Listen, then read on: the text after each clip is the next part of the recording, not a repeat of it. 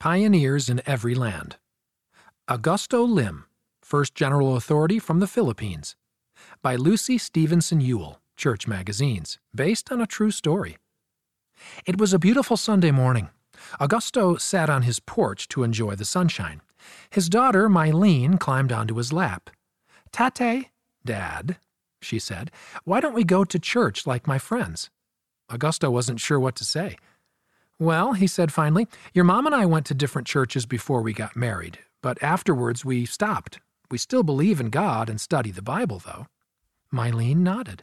But Augusto kept thinking about her question. Maybe he did need to take his family to church. Augusto decided to pray. If you want me to serve in a church or do anything for you, just let me know, he told Heavenly Father. A few days later, there was a knock at the door.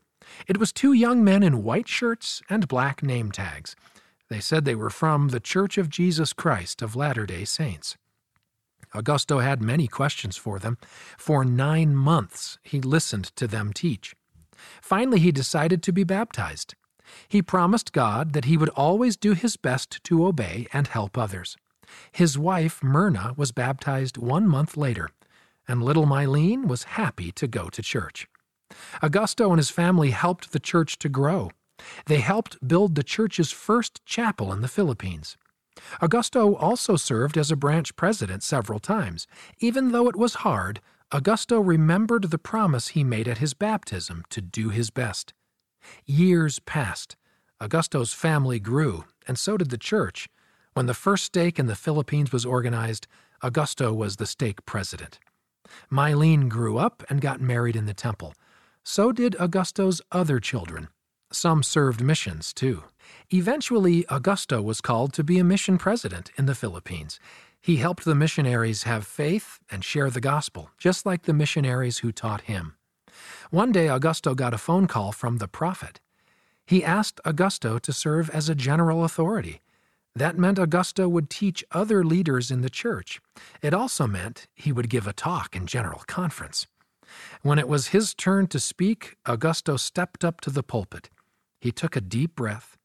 He talked about the faithful members in the Philippines. He talked about the missionaries there who worked so hard. And he shared his testimony of God's love. As he sat back down, Augusto felt happy. He knew Heavenly Father had helped him keep the promise he made at baptism. And no matter what happened, Augusto knew he would keep that promise for the rest of his life. Additional facts Elder Augusto Lim worked as a lawyer.